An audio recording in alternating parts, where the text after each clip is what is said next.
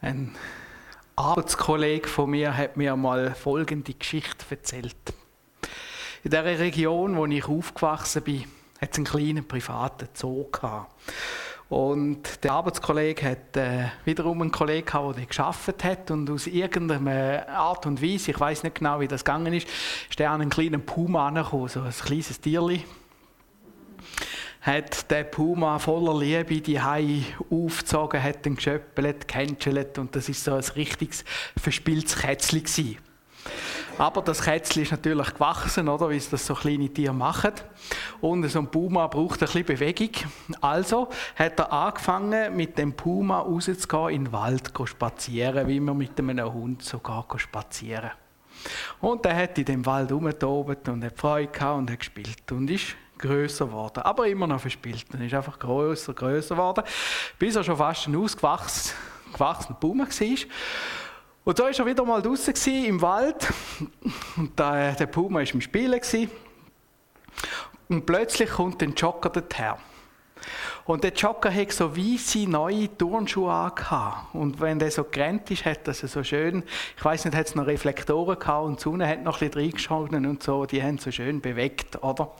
Und der Puma ist ein bisschen weiter weg von seinem Pfleger gestanden und sieht die Schuhe und hat gesagt, er hat richtig fixiert und er hat gemerkt, oh oh. Und er hat dem Tier noch gerufen, aber das war nichts mehr zu machen. Und er ist ab wie nichts auf die Turnschuhe los. Der Jogger ist so gerannt, friedlich, hört etwas von hinten, schaut hinten und sieht, wie er von einem Puma gejagt wird. ich weiß nicht, wie du das gemacht hättest. Denn. Der sägt ab wie eine Rakete. Aber Puma natürlich auch, oder? Und äh, Puma sagt dann hinten drin und hat ihm immer so in die Füße gehauen, oder? Hat mit den weißen Turnschuhen geöppelt. Äh, es ist nicht viel passiert. Also, der Krankenwagen ist gekommen und der Jogger ist unter Stock, äh, Schock gestanden. Die Pfleger hat ihm immer gerufen, stillstehen, stillstehen, oder? damit die, die Schuhe äh, stehen. Oder? Und äh, Puma ist, glaube ich, nie mehr gesichtet worden in dem Wald. Der ist dann wieder ganz brav in den Käfig gekommen, im Zoo und ich weiß nicht, ob der Pfleger noch irgendeine Buße zahlen müssen, weiß es auch nicht. Wir haben das schon gesehen, in der letzten Predigt haben wir das angeschaut. Der erste Impuls ist nicht immer der richtige. Der Jogger ist davon gerannt. Wieso bringt das nichts? Ich habe angeschaut, ein Puma macht etwa 54 bis 73 km/h in der Stunde. Also da musst du schnell springen, dass du so einem Viech wegkommst. Also, äh, fährst gemütlich durch das Dorf und dann wirst du von so einem Tier überholt. He?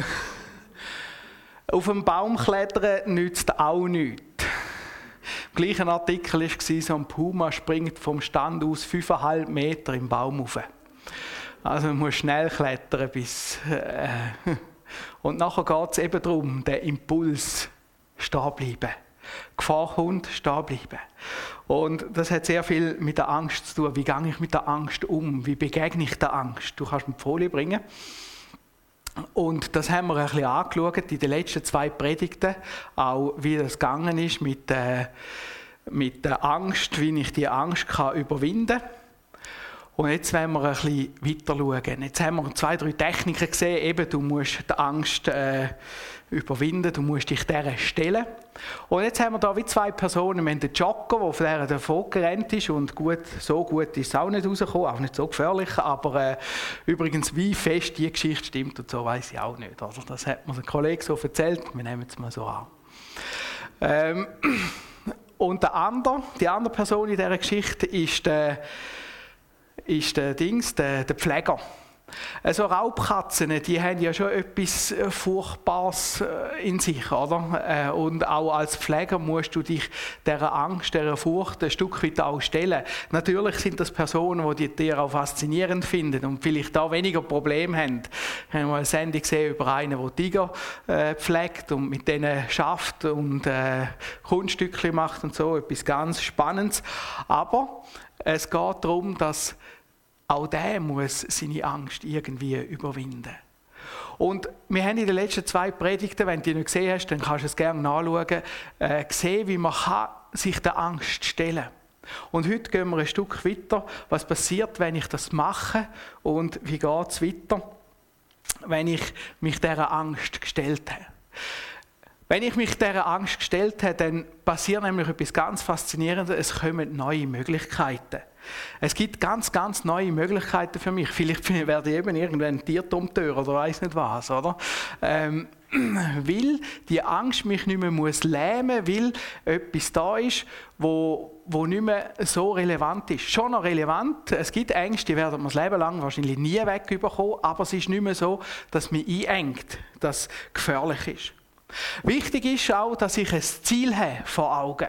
Dass ich weiß, dort und dort will ich hin. Und wenn ich das Ziel habe vor Augen, dann schaffe ich auch gewisse Sachen zu überwinden. Ich weiß noch, wie wir einmal auf den Sentis aufgeklettert sind. Und vor dem Sentis gibt es so einen schönen Einstieg in eine, fast wie in, in, in ein Ding wie sagt man? Äh, Klettersteigen. Also, es ist ja fast wie eine Himmelsleiter, oder, die aufgeht. Und von dem Ding hat es so ein, ein einen, einen Übergang gehabt. Wir sind dort rauf, meine Frau ist mitgekommen und vor dem Übergang ist sie wie blockiert gewesen. Ich habe das nicht gekannt. Äh, hat es noch irgendwie ein bisschen lustig gefunden, bis ich gemerkt habe, sie macht ein Theater. Ähm, sie spielt das nicht. Und dann habe ich gemerkt, wie sie ringt mit sich. Und nachher hat sie sich ein Herz gefasst und ist über und nachher sind wir raufgekommen in, äh, in Sentis rauf. Aber das hat sie gehabt, weil sie auch ein Ziel vor Augen hatte. Man hat das Gebäude schon gesehen, den Sentis, und hat gewusst, nur die paar Meter muss ich schaffen und nachher bin ich wieder in Sicherheit. Und so ist es wichtig, dass wir ein Ziel haben, ein Ziel vor Augen, das hilft uns, die Angst zu überwinden, auch wenn sie da ist. Wir lesen im Hebräer von gewissen Menschen, die haben auch äh, einiges durchgemacht, im Hebräer 11. Und dann lesen wir von diesen Menschen im Hebräer 11, 13 bis 16. Diese alle sind gestorben im Glauben und haben die Verheißung nicht ergriffen, sondern sie nur von ferne gesehen und ge gegrüßt und haben bekennt, dass sie Gäste und Fremdlinge auf Erden sind. Wenn sie aber solches sagen, geben sie zu verstehen, dass sie ein Vaterland suchen. Und wenn sie das Land gemeint hätten, von dem sie ausgezogen waren, hätten sie ja Zeit gehabt, wieder umzukehren. Nun aber streben sie zu einem besseren Land, nämlich dem himmlischen. Darum schämt sich Gott ihrer nicht, ihr Gott zu heißen, denn er hat ihnen eine Stadt gebaut. Also es sind Menschen, die haben das Ziel vor Augen, die haben etwas Besseres gesucht. Und wenn wir den Text anschauen, sehen wir, sie sind Gäste und Fremdlinge auf Erden.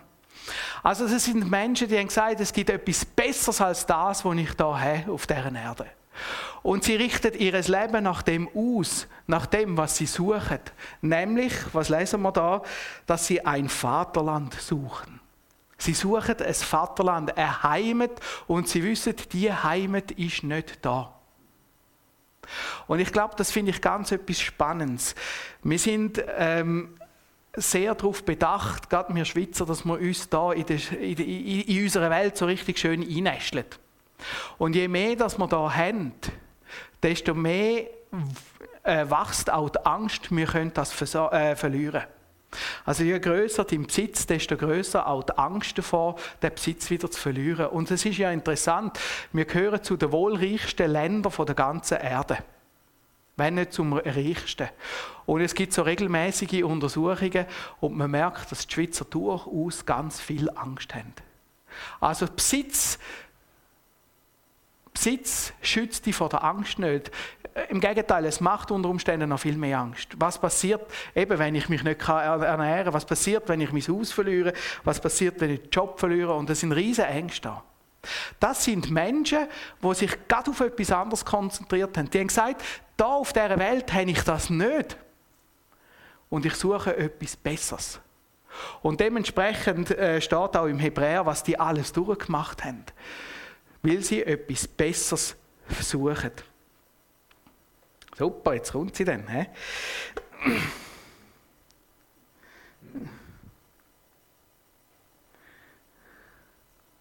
Jetzt kann ich nicht schalten. Da haben wir den Hebräer 11. Gäste und Fremdlinge auf Erden, genau. Also, sie sind da nicht die Hai. Und ich muss sagen, in meinem Leben ist das manchmal eine rechte Herausforderung, zu sagen, ich bin da nicht die Hai. Und es zwingt mich für gewisse Sachen immer wieder Prioritäten zu setzen. Und wenn wir mit Jesus unterwegs sind, dann sind wir da nicht die Hai.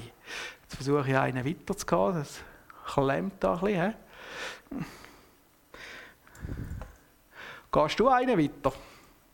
Ja, genau. Ein Vaterland suchen, haben wir auch gehabt. Und dann einen weiter noch steht.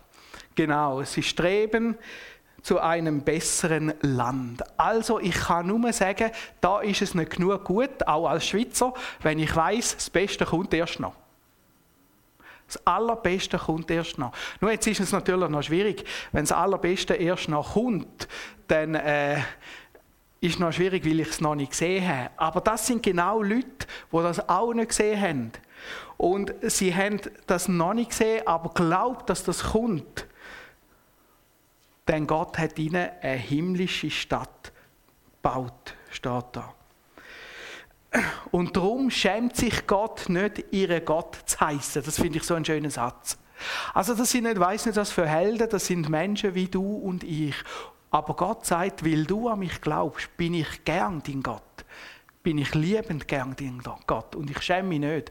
Und ich baue dir ein Haus, ich baue dir eine Stadt im Himmel. Und so hat ein Mensch, der an Jesus glaubt, eine Perspektive. Perspektive, die aber nicht in dieser Erde ist, sondern eine Perspektive in die Zukunft. Und manchmal denkt man, ja, das kommt ja dann erst noch. Und auf dieser Erde hätte ich es ja auch gerne noch ein bisschen schön. Oder? Das verstehe ich, die Gefühle. Und doch immer wieder muss ich sagen, ich bin ein Fremdling auf dieser Erde und meine Zukunft, mein Heimatland ist im Himmel. Ich will in den Himmel. Und das ist die aller, aller wichtigste und äh, ja, die allerwichtigste Priorität in meinem Leben. Und dem, dieser Priorität muss ich alles andere unter, unterordnen. Meine Ehe muss sich dem unterordnen, meine Familie, meine Kinder, meine Arbeit und alles, alles. Weil mein erstes Ziel ist, in diese Stadt zu kommen. Und weil ich das Ziel vor Augen habe und weil vielleicht auch du das Ziel vor Augen hast, geht es jetzt darum, dass wir ganz andere Sachen können erleben und sehen und ja, Prioritäten auch setzen. Bedeutet aber auch, dass man uns mit dem Ziel immer wieder auseinandersetzt. Und dass man das Ziel sich auch immer wieder vor Augen malt und auch immer wieder überlegt, was ist denn das Nächste, wo kommt. Und so möchte ich euch mitnehmen, auch in ein Seminar. Ich werde ein bisschen Werbung machen, kannst du den nächsten geben. Die Gemeinde, die Braut Christi. Also ein Mail verschickt auch. Die einen haben sich schon gemeldet. Ich werde euch Mut machen.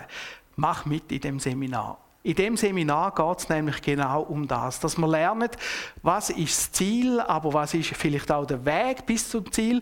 Und die Bibel braucht ein ganz schönes Bild, nämlich das Bild von der Brut. Vielleicht ist das ein Bild, das bei uns die Frauen ein bisschen mehr anspricht. Ich habe mehr Anmeldungen jetzt von Frauen als von Männern.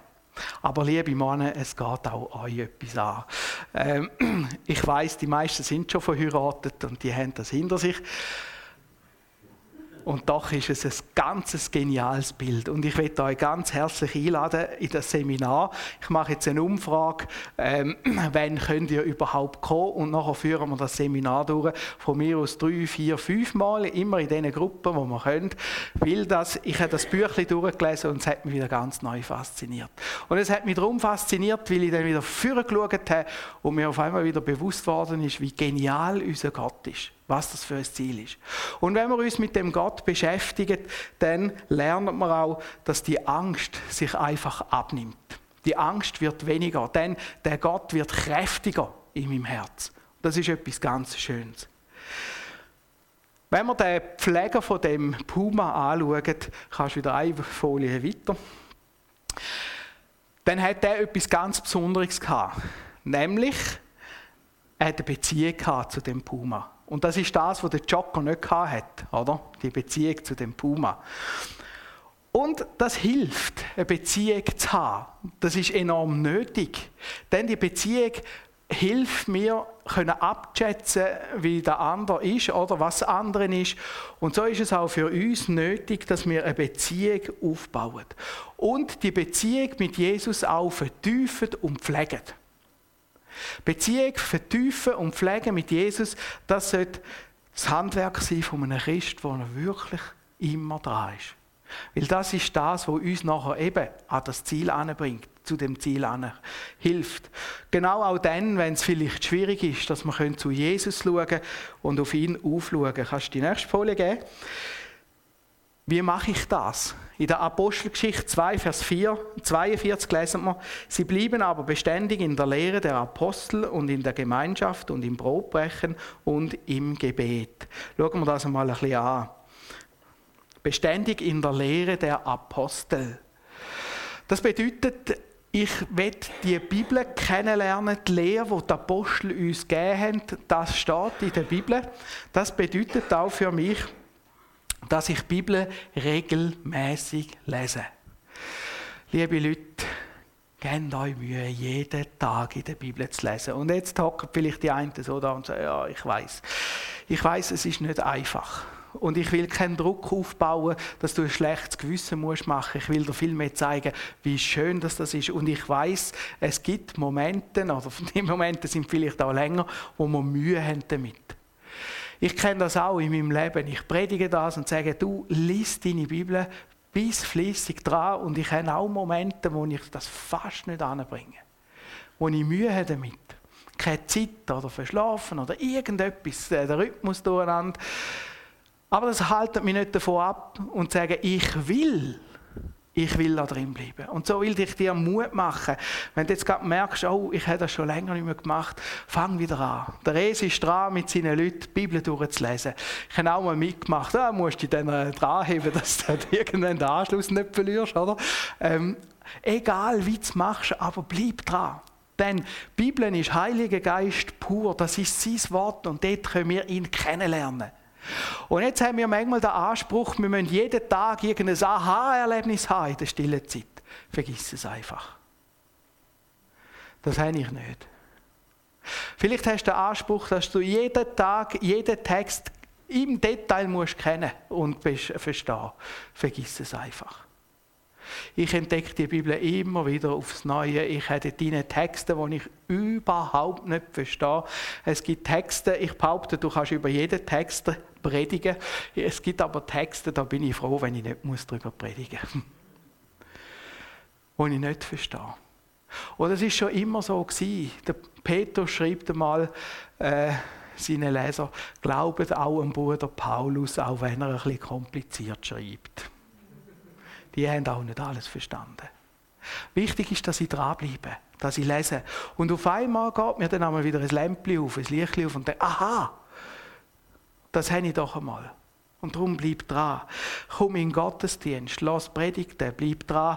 Wenn es eben um so Seminar geht, komm in die Seminar, damit du den Gott, den Jesus besser kennenlernst.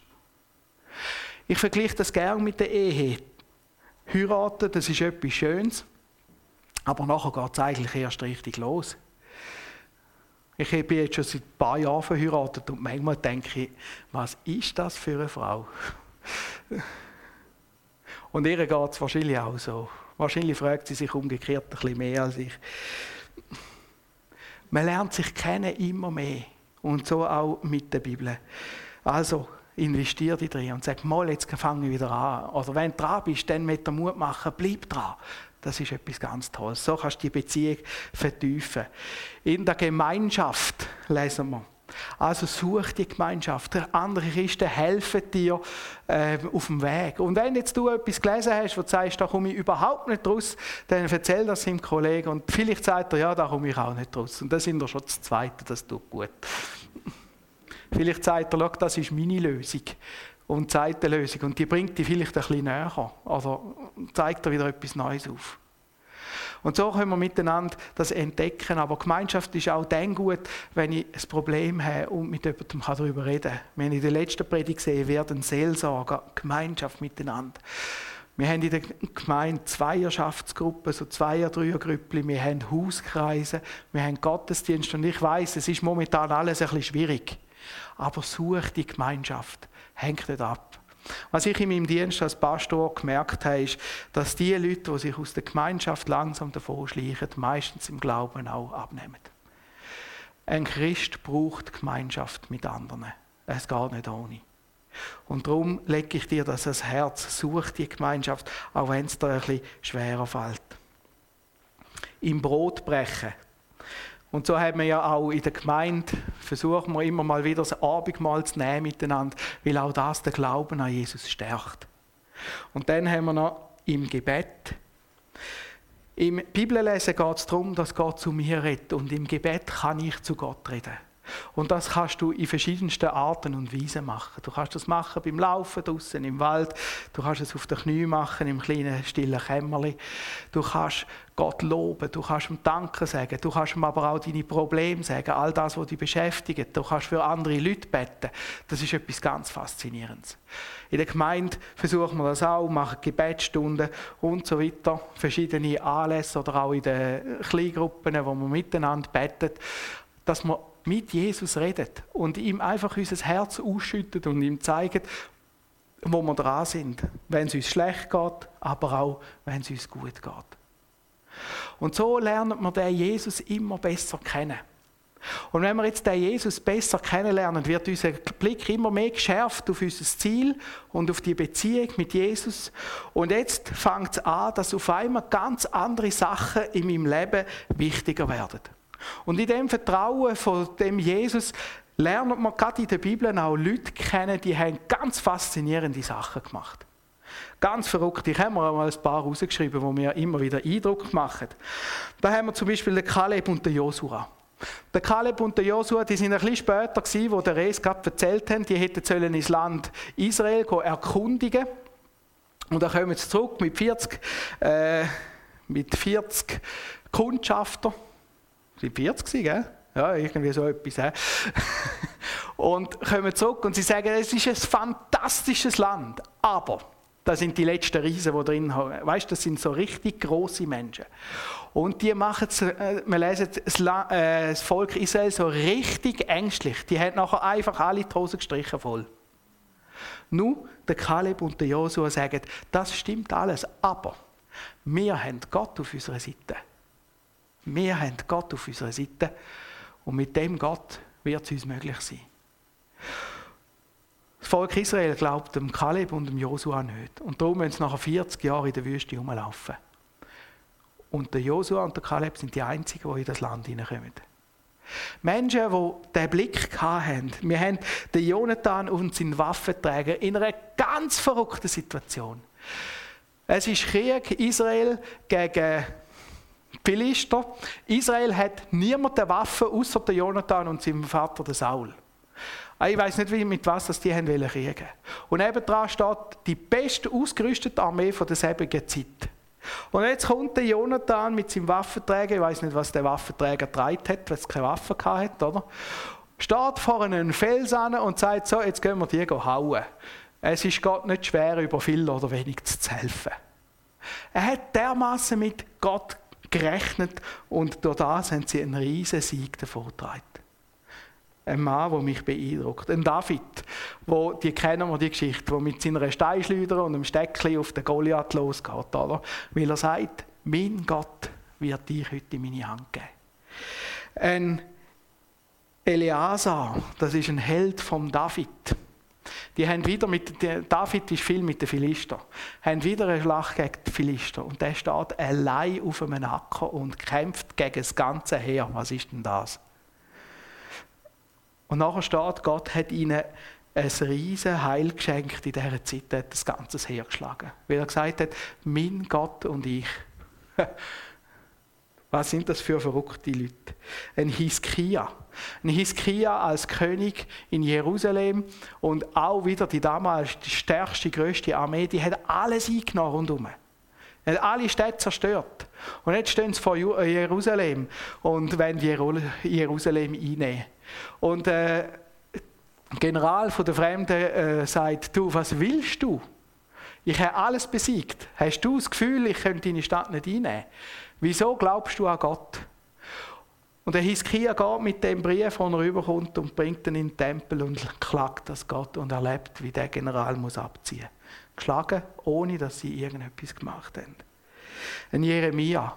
Ein Jeremia, was nicht einfach hatte. Ein Jeremia, der immer wieder hat müssen predigen, was Gott sagt. Verfolgt worden ist wegen dem. Und immer wieder auf den Gott geschaut hat und sich bei dem Gott Hilfe gesucht hat. Ein Jeremia, der kein einfaches Leben hatte. Das Leben von Jeremia will ich nicht haben. Und auch ein Jeremia, der auf Gott geschaut hat und ihm nachgefolgt ist. Ein Esra und Nehemia, wir haben eine ganze Predigreihe über die zwei. Männer, die für Gott die Stadt wieder aufgebaut haben. Wir haben die Jünger von Jesus, wo, wo Jesus gekreuzigt worden sind, haben sich die versteckt im hintersten Loch, könnte man fast sagen. Und wo Jesus so verstanden ist und sie auf einmal gemerkt haben, wer Jesus ist, sind sie zu der Botschaft von Jesus geworden, sodass wir bis heute von Jesus können erzählen können. Die sind gekreuzigt worden, die sind verfolgt worden. Und auf einmal haben sie das Ziel gehabt, ich will in den Himmel, ich komme zu Jesus, ein Paulus. Und die Geschichte geht weiter. Wir haben den Origenes nachher in der Kirchengeschichte. Er ist äh, einer der Märtyrer, ist verhaftet worden, weil er dem Kaiser kein Opfer hat bringen Viel später, oh, der Bonifatius, nicht der Binifatius. Der Bonifatius, wo äh, die Donaueiche gefällt hat und zum allen beweisen, unser Gott ist stärker als die Götter von deren Eiche und mit deren Eiche haben sie nachher eine Kirche gebaut. Johannes Hus, ein Prediger von Polen, wo das Evangelium predigt worden ist, ist nachher eingeladen worden als Konzil in Konstanz und da etwas haben sie gemacht mit ihm, weiss das jemand? Verbrennt auf dem Scheiterhaufen. Weil er, weil er das Ziel vor Augen hatte, den Himmel. Er hat gesagt, ich predige das Evangelium. Ein Georg Müller, wo die Kind gesehen hat, die Waisenkind und nachher weiß nicht, wie viele tausend Waisenkind ernährt haben, ohne dass sie jemals einen Spendenruf gemacht haben. Die haben Millionen umgesetzt, damals schon im Pfund, weil einfach auf Gott vertraut hat. Ein Gladys, wer kennt die? Gibt es so eine coole, ja, ihr kennt die, oder? Wo, wo keine Mission hat sie wollen und dann hat sie halt selber gespart und ist selber auf China gegangen, wo so eine gesegnete Frau geworden ist, wo Hunderte von Kindern das Leben gerettet äh, hat im Krieg zwischen China und Japan. Und so gibt es, ich weiß nicht, eine riesige Liste von Menschen, die auf den Gott vertraut haben, auf den Gott geschaut haben und gesagt haben, das ist mir wichtiger, die Botschaft. Und durch das anfangen, Sachen machen, wo mir manchmal denkt, ja meine Güte, bist du verrückt. Und das haben sie gemacht. Und dann lesen wir im Hebräer, diese haben durch den Glauben Königreiche bezwungen, Gerechtigkeit geübt, Verheißungen erlangt, Löwen den Rachen gestopft, des Feuers Kraft gelöscht, sind der Schärfe des Schwerts entronnen, aus der Schwachheit zu Kräfte gekommen, sind stark geworden im Kampf und haben fremde Heere in die Flucht geschlagen. Frauen haben ihre Toten durch Auferstehung wiederbekommen. Da merken wir, da ist eine riesige Kraft in dem hinein. Und wenn ich den Text lese, muss ich denken, boah, das will ich auch erleben. Da bin ich dabei. So einen Gott, so einen großen Gott haben wir. Nur der Text geht noch weiter. He?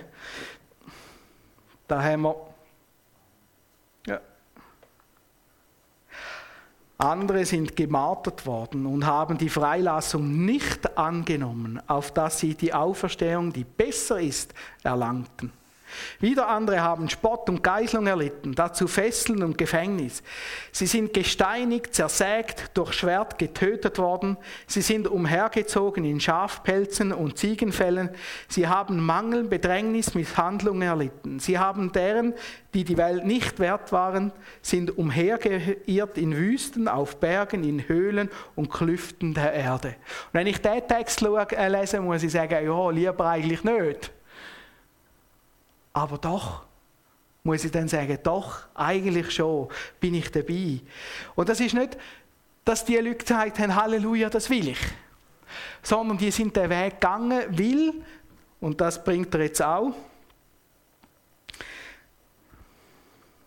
Diese alle haben durch den Glauben Gottes Zeugnis empfangen und doch nicht die Verheißung erlangt, weil Gott etwas Besseres für uns vorgesehen hat, dass sie nicht ohne uns vollendet würden.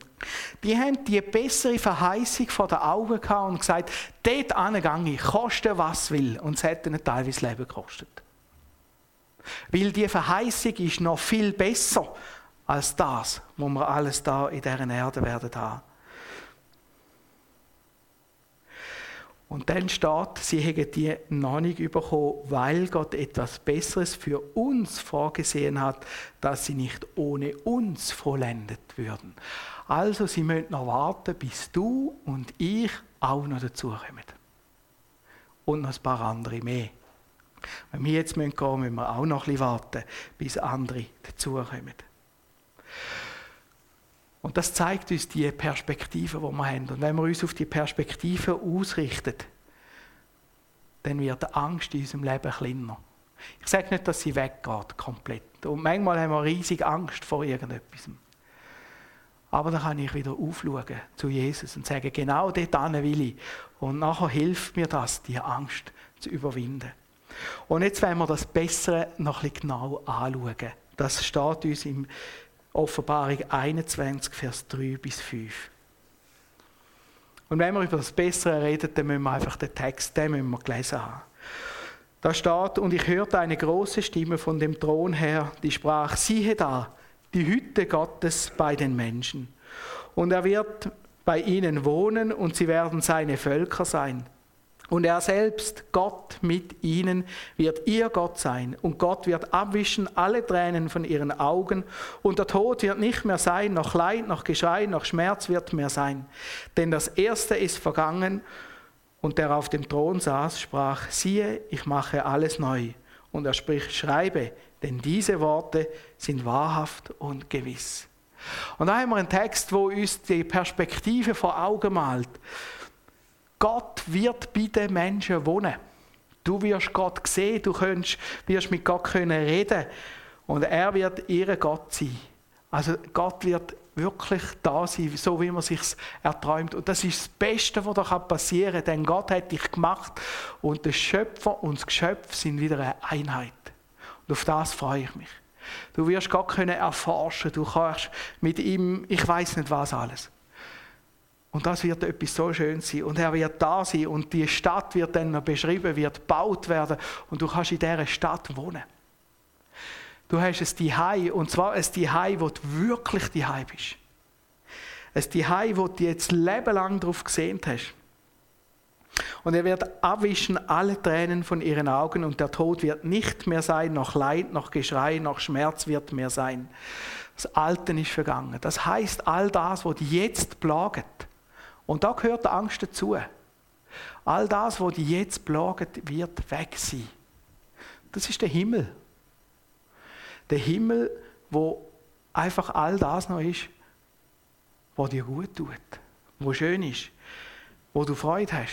Eine Beziehung, die treibt, die hebt. Ein gutes Miteinander. Miteinander kein Krieg, nichts mehr. Und das ist unser Ziel. Keine Angst, keine Sünde, kein Tod, kein Schmerz. Man kann sich das eigentlich gar nicht vorstellen. Aber das ist unser Ziel, das verheißene Land.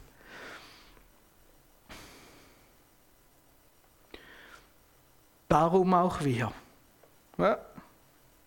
Hat noch eine vorher, oder? Und er sprach zu mir, es ist geschehen, ich bin das A und das O, der Anfang und das Ende. Ich will dem Durstigen geben von der Quelle des lebendigen Wassers umsonst. Wer überwindet, der wird dies ererben und ich werde sein Gott sein und er wird mein Sohn sein. Das Angebot, dass du das kannst haben, das liegt da. Und Jesus sagt, er wird dir vom Quelle, vom lebendigen Wasser geben, umsonst. Das bedeutet, du musst einfach glauben, dass das wahr ist, Realität. Du kannst zu Jesus kommen und sagen, Herr Jesus, ich glaube. Die Verheißung wird für all die, die Realität, die genau glauben, dass die Verheißung für sie stimmt. Und das bedeutet, dass ich Jesus, den Sohn Gottes, in mein Leben aufnehme und dass ich zu Jesus komme und sage, Herr Jesus, da ist mein Leben, kannst mein Leben haben, wie es ist. Und Herr Jesus, schau, ich habe Sachen gemacht, auf die bin ich überhaupt nicht stolz. Die will ich dir alle anlegen und da kannst du Jesus alles sagen. Du kannst zum Beispiel die zehn Gebote durchgehen und anhand von diesen zehn Geboten schauen, was ist alles schief gelaufen. Und dann kannst du das Jesus alles sagen. Und kannst sagen, Herr Jesus, es tut mir leid, dass ich das alles gemacht habe. Und nachher kannst du Jesus einladen in dein Herz und sagen, Herr Jesus, jetzt komm du in mein Herz und werd du König von meinem Herz.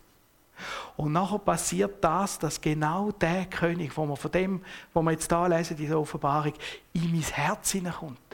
Und so kommt der Himmel, wo irgendwann auf uns zukommt, schon jetzt in ein Stück in mein Herz hinein. Und fängt mich an ausfüllen. Und jetzt ist Jesus in meinem Herz hinein und leitet mich, vielleicht auch all durch die schwierigen Sachen. Und darum haben wir auch als Motto für uns in der Gemeinde ein Stück Himmel auf Erde. Weil der Jesus in jedem Menschen wohnt, der da in den Gottesdienst kommt und an den Jesus glaubt. Das Stück Himmel, das dürfen wir schon haben. Und in dem Stück Himmel ist die Verheißung, es gibt nicht nur ein Stück Himmel, sondern Himmel pur. Und da dürfen wir anschauen. Wir haben nicht die Verheißung, dass jetzt schon alles schön ist und gut. Aber wir haben die Verheißung, dass wir das dürfen überkommen. Und so auch wir. Darum auch wir, schreibt der Hebräer weiter, weil wir eine solche Wolken von Zeugen um uns haben, das sind die Leute, die das alles schon durchgemacht haben, lasst uns ablegen alles, was uns beschwert und die Sünde, die uns umstrickt. Lasst uns laufen mit Geduld in dem Kampf, der uns bestimmt ist. Und aufsehen zu Jesus, dem Anfänger und Vollender des Glaubens, der, obwohl er hätte Freude haben können, das Kreuz erduldete und die Schande gering achtete und sich gesetzt hatte zur Rechten des, Gott, des Thrones Gottes. Wir haben so eine Wolke von Zügen. Kannst du mal eine weiter? Eine Wolke von Zeugen, um uns ist. Das sind einerseits die Leute, die eben der Hebräer im Hebräer 11 auflistet, aber das sind auch all die Leute, die nachher noch gelebt haben, nachdem dass der Autor von dem Hebräer schon lange gestorben ist. Und die Zeugen bezeugen, mal die Hoffnung ist wahr. Und darum, lass uns ablegen alles, was uns beschwert und Sünde, die uns umstrickt. Und das hat auch mit der Angst zu tun. Lasst uns das ablegen und sagen, nein, die Angst darf mich nicht äh, bestimmen. Die Angst ist nicht das Maß aller Dinge, sondern Jesus und die Verheißung, die er mir gibt. Lass uns laufen mit Geduld in dem Kampf, der uns bestimmt ist. Nie in der Bibel lese ich, dass ich jetzt einfach nur noch ein schönes Leben habe, wenn ich Jesus habe, sondern vielmals überwinden bleib dran. Und so möchte ich dir auch zusprechen, bleib dran, überwinden, lauf. Und genau da brauchen wir einander wieder, Gemeinschaft, dass wir einander helfen in dem Lauf, damit wir einander tragen können. Und in dem Ganzen eben aufsehen zu Jesus, am Anfänger und Vollender des Glaubens. Das heißt, Jesus hat den Glauben in mir angefangen. Und er wird den Glauben in mir vollenden. Der Glaube, wo du hast, ist in Jesu Hand sicher. Und das wird dazu führen, dass du die widrigsten Umstände in, diesem Leben, in dem Leben kannst überwinden, weil du auf Jesus schaust. Und so hat die Angst ein Ende in unserem Leben. Ein Ende einerseits vielleicht der, im Alltag, ein Ende in dem, dass sie uns nicht mehr bestimmen darf, nicht mehr lähmen darf das heißt aber nicht, dass sie nicht mehr da ist. Das heißt nicht, dass ich keine Hilfe brauche, wenn ich mit Angst zu kämpfen habe. Ich habe das in den letzten zwei Predigten schon gesagt. Wenn du wirklich merkst, du hast fest Angst, dann such dir Hilfe, auch medizinische Hilfe. Aber es darf nicht mehr das Thema sein, das mich plagt, das mich klemmt, das mein Leben bestimmt. Und das, die Angst wird das Ende haben, wenn ich eines Tages in den Himmel einlaufe. Dann wird keine Angst mehr sein. Definitiv. Ich werde mich nicht mehr daran erinnern können. Und auf diesen Augenblick freue ich mich. Und darum möchte ich dir Mut machen. Bleib dran.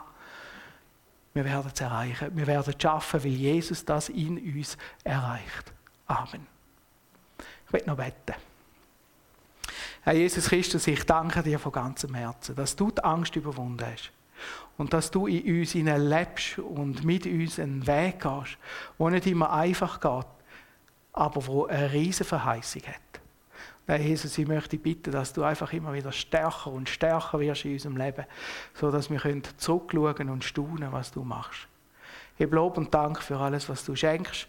Danke, dass du uns begleitest, auch in diesen Situationen, die überhaupt nicht einfach sind. Amen. Amen.